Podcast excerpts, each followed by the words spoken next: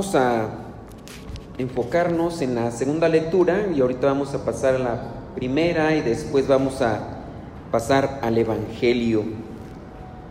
En la segunda lectura se nos presenta la recomendación o exhortación por parte de San Pablo para poder vivir bien tanto en la iglesia, tanto en la escuela, en el trabajo o ahí mismo en, la familia.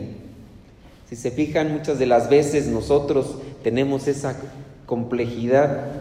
Eh, estamos en la familia y a pesar de que somos hermanos o estamos en la comunidad de iglesia y, y de repente por ahí empiezan las envidias, empiezan cierto tipo de reproches. Veíamos en el Evangelio esta parábola que presenta Jesús de dos, de un papá con sus dos hijos, dos hermanos. Y yo creo que esto también se ve reflejado muchas veces ahí en, esta, en este círculo familiar, que de repente el papá o la mamá nos dice a uno, haz esto, y decimos sí, no lo hacemos, y hay otro que a lo mejor dijo que no y a la mera lo hace. Y conforme pasan las, los días o los años y las actividades nos reprochamos. De repente ya comenzamos, pues sí, yo siempre lo hago, él no lo hace y tú nada más me mandas a mí y, empiezan esos conflictos desde ve por las tortillas o ponte a lavar los platos y porque yo siempre y a mí nada más y y así comienzan con esas pequeñas cosas los disgustos. Y, si estas cosas no se purifican, lamentablemente van creciendo y ya no solamente es lava los platos o, no los lava, sino ya después incluso es que a él lo quieres más que a mí, a mí me desprecias. Eh, a él nunca lo regañas, a mí sí me regañas a cada rato hasta por nada, luego hasta me echan la culpa a mí, yo cuando no he hecho nada y pa, pa, pa, pa y crece el resentimiento, crece el pleito y lamentablemente ya cuando son mayores no pueden tener una reunión familiar porque están disgustados los hermanos y ya están casados, ya están con hijos y ya el hermano, el, el, hermano, quien sea, ¿no? Comparte su resentimiento a su esposa o viceversa y ya no es un corazón resentido, ya son dos. Y después ya no son dos corazones resentidos porque entre los esposos se platican de esas cosas. ¿Y quién escucha? Los hijos. Y ya también los hijos comienzan a decir, si ahí, ahí viene mi tío, o ahí viene mi tía, o vamos a ir otra vez a la casa de, de mi abuelita, ahí va a estar mi tío, acuérdate, acuérdate. Y, empiezan esos pleitos.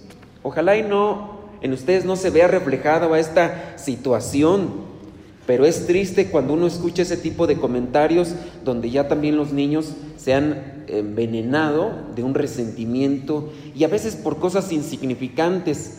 O comenzó con cosas insignificantes como estas de lavar los platos o de no lo hago o ponte a barrer o trapea o cosas y, fueron cosas insignificantes y ya después son cosas mayores. Ya van creciendo, ya no solamente es eso, sino se puede dar más. Hay que purificar, hay que purificar eso. Y eso también se traslada a cuestiones de iglesia, porque al final de cuentas el problema no está en la familia, el problema está en el corazón de quien va guardando eso y lo va incluso cultivando. Esa persona que podría tener problemas ahí en el círculo familiar, también va a poder tener problemas, muy posiblemente, en el círculo de iglesia o en su trabajo, porque las cosas se van construyendo aquí adentro. Una persona que puede estar en paz no puede decir estoy en paz porque porque aquí no hay problemas. No, la persona que tiene broncas internas eh, hasta mirándose al espejo va a tener problemas. Mira nada más, ya se me cayó el pelo, ya estoy calvo. Ay, ¿cómo puede ser posible? Y y uno solo, o sea, es proyección, ¿verdad? Mía. Antes yo decía tenía chinos y, todo, y cabello largo, y ahora ya está quedando ahí nomás tres cabellos. No sé si han visto ustedes esos videos chistosos que, que, dan risa, porque uno los ve en, en otros. El problema es cuando nos los proyectan a nosotros o nos vemos reflejados con Él o nos lo dicen a nosotros que somos igual. Por ahí hay unos videos chistosos de perritos o de gatos que pareciera ser que pues, ellos no, no tienen inteligencia, se ven reflejados en un espejo y comienzan a pelearse con ellos mismos en el espejo y empiezan allí a arañarse y todo y hasta risa da, ¿no? mira, estos ridículos. Pues a veces así estamos nosotros, peleándonos con nosotros mismos, ya sea disgustado conmigo mismo o disgustándome con gente que es parte de mi sangre, que es parte de mi familia. Y uno se enoja y los demás van a decir, ay Dios mío. Pero bueno, en la segunda lectura, enfoquémonos en la segunda lectura, donde vamos a encontrar un, una receta para tratar de mediar estos problemas o para tratar de acomodar nuestros sentimientos que al final de cuentas son los que generan los problemas. Fíjense, Nuestros sentimientos son los que generan los problemas, lo que siento, o mi sentimiento incluso puede generar armonía. Entonces hay que acomodar nuestros sentimientos. ¿Cómo, cómo me encuentro yo? Tratar de, equilibrar, de, de acomodar, de moldear. ¿Tenemos la capacidad o ya incluso nos ha desbordado eso? ¿Quién de ustedes o nos sentimos muy enojados y yo digo, no, no voy a explotar, me voy a tranquilizar, busco un método o una fórmula para, o no sé, una, herramienta para, no sé, respiro, no. ¿Tienen ya ustedes el con autocontrol? ¿Tienen el control sobre sus sentimientos? ¿O ustedes son de los que se enojan y explotan y, y no importa quién le digan, seas incluso el papá, los hijos? Y aunque después uno se arrepiente, pero no tiene uno el control. Lamentable, ¿verdad? Cuando ya llegan esas situaciones, ojalá y no, y que vayamos teniendo un control sobre los sentimientos, sobre las emociones.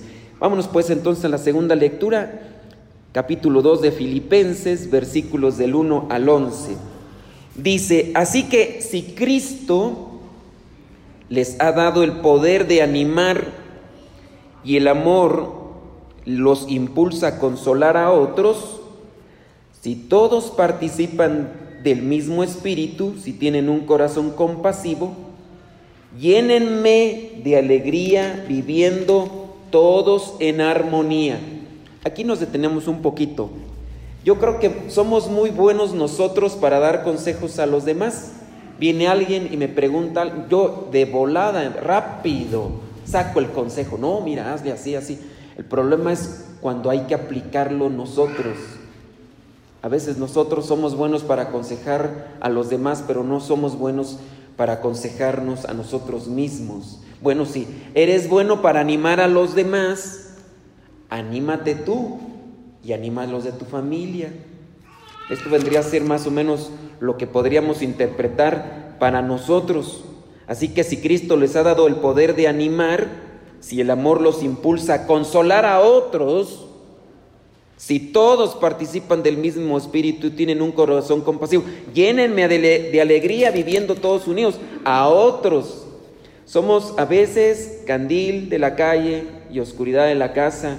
Somos bien alegres con los demás, pero en la casa todos eh, amargados, enojados, resentidos. ¿Qué haces con los demás? No, hombre, somos la, el ajonjolí de todos los moles. La fiesta ya con los demás, pero llegas a la casa y todo apagado. No, también allí anima en tu casa, anima, alegra, consuela. Ya después aquí menciona, ¿no? Unidos por un mismo amor, por un mismo espíritu y por un mismo propósito. Lo que haces allá con otros, hazlo también ahí en tu círculo familiar. No haga nada por rivalidad. Aquí está el problema. Empezamos con esta cuestión. No haga nada por rivalidad o por orgullo. Acuérdense que hay dos tipos de orgullo, el orgullo malo y el orgullo bueno. No haga nada por orgullo, sino con humildad y que cada uno considere a los demás como mejores que él mismo. ¿Qué es lo que hace falta entonces para llevarnos bien? ¿Orgullo, soberbia o humildad? A ver, respondan, ¿qué, qué, hace falta para llevarnos bien con los demás, sea quien sea, familia o no familia? ¿Hace falta rivalidad, orgullo o humildad? Muy bien, ah, ya, ya, ya saben, nomás hay que vivirlo, ¿verdad? Ahí está el problema. Entonces, hay que vivirlo con humildad todo. Y que cada uno considere a los demás como mejores que él mismo. Ahí está el problema, que siempre estamos en la competencia con otros, no con nosotros mismos. Si nos pusiéramos en competencia con nosotros mismos, la cosa cambiaría, porque siempre estamos buscando a ver quién, quién gana, quién es mejor, pero para opacar al otro, para inflar mi ego. Estaban dos niñas por ahí hablando. No, en la casa todos nos bañamos con agua fría aguantamos, somos fuertes. Mm. Mi casa somos más fuertes. Incluso hasta le echamos hielitos al agua todavía para... No, mi hermano saca puros nueves y dieces. Mm. Mi hermano once, doces. Gánale. Entonces a veces estamos así, queriendo siempre competir con los demás para opacar a los demás. No vamos a ser mejores queriendo apagar la luz de otros. Hay que ser mejores entre nosotros mismos, pero no por querer sobresalir, sino por querer ser mejor. A ver, ¿por qué no competimos en, en humildad? Hoy voy a ser más humilde que ayer. A mí en humildad nadie me gana. Pues a veces eso no, porque ya en cuanto empiezas a descubrirte que eres humilde, estás perdiendo lo poquito que tenías. Pero hay que esforzarse. ¿Por qué no competimos en nuestra paciencia? Hoy voy a ser más paciente que el día de ayer con este chiquillo guerroso que tengo aquí a un lado, o chiquilla. No volteen a ver a sus hijos, ¿eh? Porque van a pensar que es indirecta. Entonces, eh, ser más paciente, ser más paciente con las personas ancianas, enfermas que tenemos. Ya todos tenemos a alguien enfermo, alguien paciente. Algunos de ustedes tienen a sus hijos adolescentes que a cada rato están ahí. Sean pacientes, voy a ser conmigo más paciente, más paciente que ayer. Y así, entonces, la humildad es sin duda aquello que nos va a ayudar a tener un equilibrio también emocional y también un equilibrio de unidad con los demás, para no estar en pleito, en discusión, para no vivir enojados, para no dejar que se vayan acrecentando los resentimientos y que no vaya a llegar a la etapa adulta ya con hijos y todo, ya incluso hasta algunos ya abuelos, pero no pueden verse o no pueden platicar bien con sus hermanos de sangre porque han ido acumulando, acumulando todavía ese tipo de resentimiento o lo han ido alimentando o han ido solamente enfocándose en eso. Uno más orgulloso, otro más soberbio, pero al final de cuentas siempre hay en, en esa barrera, en ese choque, en esa confrontación. Dicen ahí pleito casado ya, o sea, siempre van a estar así peleándose. Lamentable, ¿no? Llega el momento incluso hasta del fallecimiento de los familiares y ni siquiera para poderse presentar. A incluso a lo mejor hasta algunos se alegrarán por la muerte de un familiar. ¿Por qué? Porque había un resentimiento ya ahí crónico, totalmente ahí pegado ahí, ya soldado en el corazón y, y triste este tipo de situaciones. Pero trabajemos en eso, el Señor nos invita a quitar la rivalidad, a quitarle el orgullo y a poner la humildad dice a considerarnos, a considerar a los demás mejores que uno mismo. Ninguno busque únicamente su propio bien, sino el bien de todos los demás. Hay que buscar el bien, hay que tratar de acomodar las cosas. Y ya después San Pablo pondrá de ejemplo a Cristo, como él incluso siendo Dios, se anonadó a sí mismo, se hizo pequeño para mostrarnos ese camino de salvación. Y es el camino de la cruz, camino del dolor, de la abnegación, del sufrimiento, de lo voy a aceptar todo por amor, incluso hasta en el momento ya último, en el de la agonía, expresar aquellas palabras que deberíamos expresar nosotros cuando nos sentimos lacerados por ese tipo de personas que a veces eh, no tienen una conciencia cristiana de poder decir, perdónalo porque no saben lo que hacen. Jesucristo nos enseña esas palabras para hacerlas oración nosotros. Pero no, de repente, ay, desgraciado, mendigo, hijo de, cálmate que es tu hermano o es tu hermana. Pues no importa, hijo de su. Y entre, entre mismos hermanos ahí mentándose la madre. ¿Conocerán ustedes a alguien así que entre mismos hermanos se mienten la madre? Yo sí conozco unos. A lo mejor ustedes viven entre puro santo, yo no. Yo sí conozco por ahí algunos que hasta entre mismos hermanos se mientan la madre. Pero bueno, rezo por ellos. Así también ustedes recen por aquellos que les hacen mal o que les hacen ahí ese tipo de cosas. Hay que vivir en la justicia. Nos brincamos a la primera lectura. En la primera lectura encontramos esta exhortación a recapacitar. Recapacitar, porque si el justo hace lo malo, pues se va a perder. Pero si el justo recapacita, obviamente podrá realizar todas aquellas cosas buenas. Vamos a ver Ezequiel capítulo 18, versículo 25. Ustedes dirán que yo no estoy actuando con justicia, pero escucha pueblo de Israel, piensen, ¿piensan ustedes que yo no estoy actuando bien? ¿No será más bien lo contrario? ¿Que son ustedes los que están actuando mal?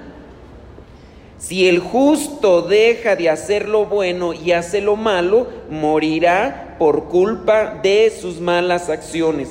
Gálatas capítulo 6, versículo 7, una cita bíblica memorable. Lo que se siembra se cosecha, que nadie se engañe. Lo que se siembra se cosecha, no le eches la culpa a Dios, no le eches la culpa a los demás. Si muchas veces estamos sufriendo es porque no hemos sembrado cosas buenas. Si el justo deja de hacer lo bueno y hace lo malo, morirá por culpa de sus malas acciones. Por el contrario, si el malvado, el mula, el mendigo, el, se aparta de su maldad y hace lo que es recto y justo, salvará su vida si abre los ojos, si recapacita, si entiende, si se pone las pilas, si cambia, si se aparta de todas las maldades que había hecho, ciertamente vivirá y no morirá. Recapacitar, reconsiderar, ¿qué es lo que nos hace falta? Y eso fue lo que también hizo uno de los hijos en el Evangelio. Porque uno dijo no, pero después dijo, está bien. Y el otro dijo sí, y no fue. El uno dijo no y recapacitó, reconsideró, y al final fue.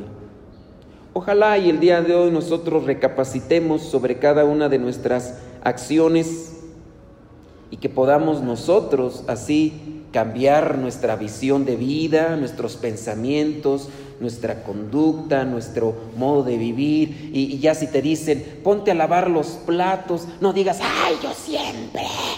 No, reconsidera, porque hay veces que conmigo vienen a ver chiquillos, yo les digo, a ver, tu mamá cuando te dice que laves los platos, ¿qué está haciendo tu mamá? No, pues está lavando la ropa. Ok, ¿No le puedes ayudar tú? ¿Qué, qué, quieres que venga a ayudarle? ¿No, ¿No sería bueno que le ayudaras? No, pues sí. Ya reconsideró el chiquillo mula. chiquillos grelmis, unas chiquillas grelmis. Ay, Dios mío. Nomás no quiero mirar a algunos porque nomás luego se, allí se arrejolan ahí con la mamá y se hacen ahí los, uy, muy santos. Pero había de verlos uno en la casa. Mm. Hay que reconsiderar los más grandes, ¿verdad? Pero también saber decir las cosas y poder ayudarnos unos a otros. ¿Todos nos equivocamos? Sí. ¿Todos reconsideramos? Eso sí, ¿quién sabe? Eso sí, ¿quién sabe? Vean, ahorita muchos, muchos sí consideramos esto del cuidado. se usa el tapabocas, se usa el gel, la distancia, y hay otros que no, no lo consideran. No. Pues ojalá y también así como tenemos el cuidado con estas distancias y estos cuidados del gel y, del tapabocas, ojalá y que también lo tengamos con el corazón y que de esa manera no solamente cuidemos un bienestar físico, sino que busquemos un bienestar espiritual.